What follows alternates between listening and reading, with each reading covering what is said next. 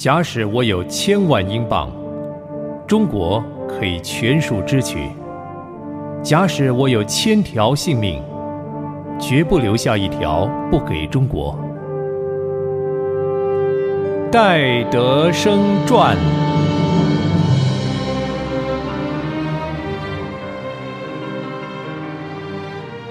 亲爱的朋友，您好。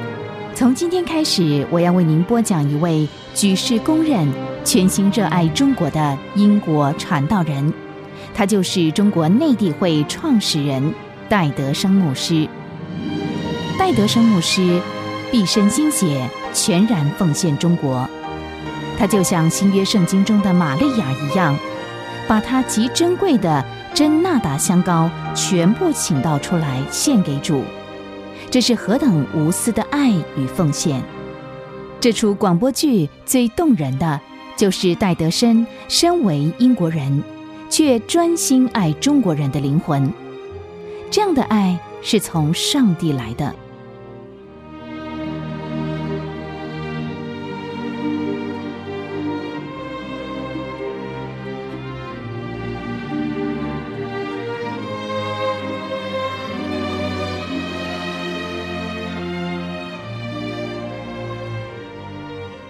戴德生二十岁的时候，还是一位翩翩少年。他本来是英伦的富家子，可是他接受神的呼召，牺牲了一切，远渡重洋，冒险来到中国。整整五十年的岁月，他把自己和全家摆在祭坛上，为身处黑暗世界的亿万灵魂带来福音的曙光。他说。假使我有千万英镑，中国可以全数支取；假使我有千条性命，绝不留下一条不给中国。亲爱的朋友，戴德生这样的爱中国，究竟是为什么呢？除了神的慈爱借着他彰显出来之外，再也没有更好的解释了。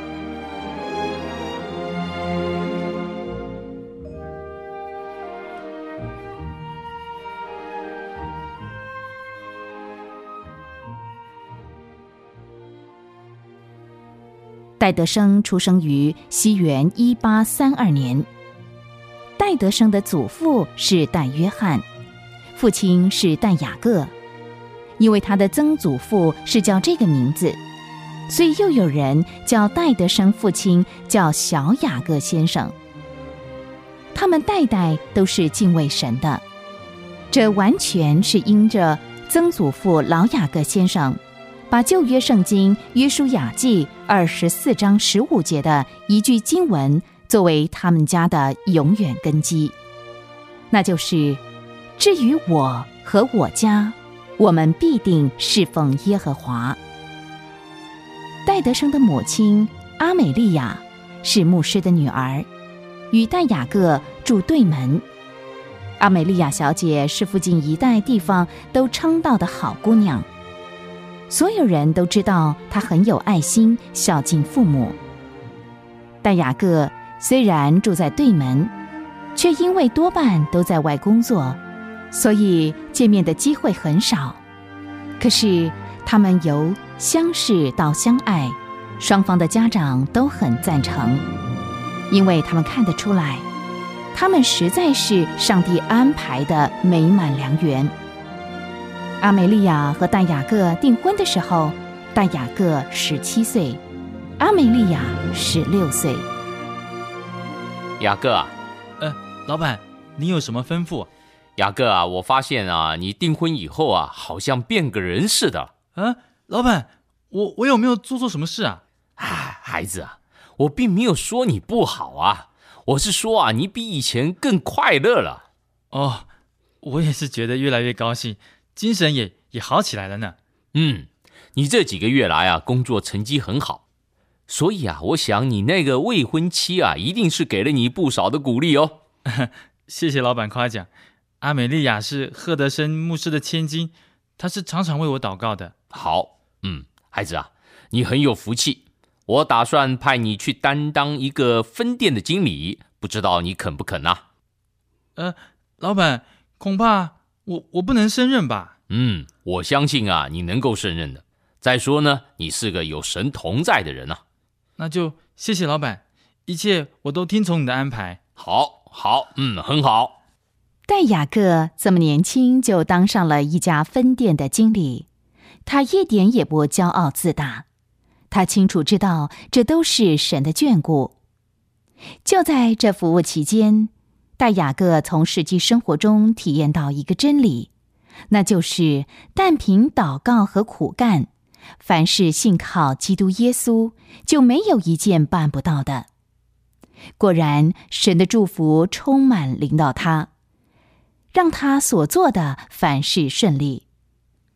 这时候的但雅各虽然很忙，可是他好学上进的心反而增加。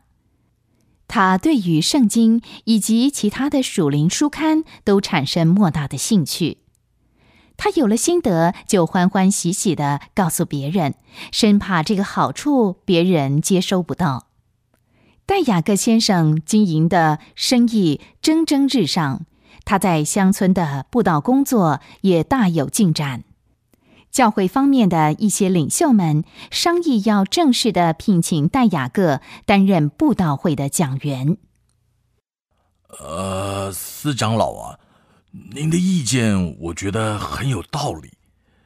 既然从多方面显明出来，戴雅各有传福音的恩赐，并且他已经自动的做了这么久了，证明这是出乎主的旨意。我们应该要聘请他，就担任那一区的布道员好了。韦长老的话，我完全赞成，因为。这位年轻的布道员雅各先生，他的未婚妻是赫德生牧师的小姐，可见雅各蒙神祝福不是偶然的。呃，不要疏忽他自己是很有追求的，他不但对圣经话语多有领受，还是个付诸实践的传道人才啊。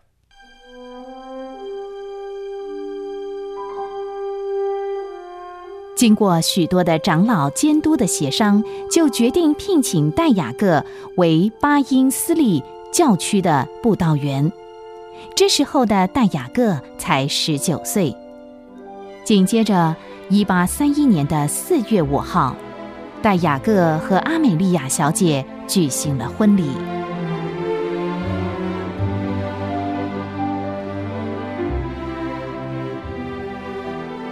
婚后，年轻的戴雅各带着他美丽的妻子回家，见了公公婆婆，备受大家欢迎。婆家都爱他那自然亲切的风度。虽然阿美利亚很聪明，但是他却不喜欢出风头。这真是一对神所配合的佳偶。他们最同心的地方，就是对神有完全的信心，因为他们确实的知道。人都是虚晃的，只有神是永远信实的。有一天，大雅各拿着圣经对妻子说：“呃，阿美丽亚，嗯，请你看这儿，凡投生的都是我的。嗯，还有还有字儿，哦，他们要属我，都分别为圣归我。你懂我的意思吗？”你是指着我们投生的孩子？嗯，亲爱的，你真聪明，阿梅利亚。神这么爱我们，我们还有什么不能够给神的呢？雅各，你的意思是？因为神把这几句话放在我的心里，我有感动，想把我们投生的孩子献给神。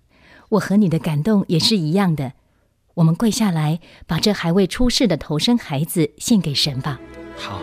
我们一起来祷告。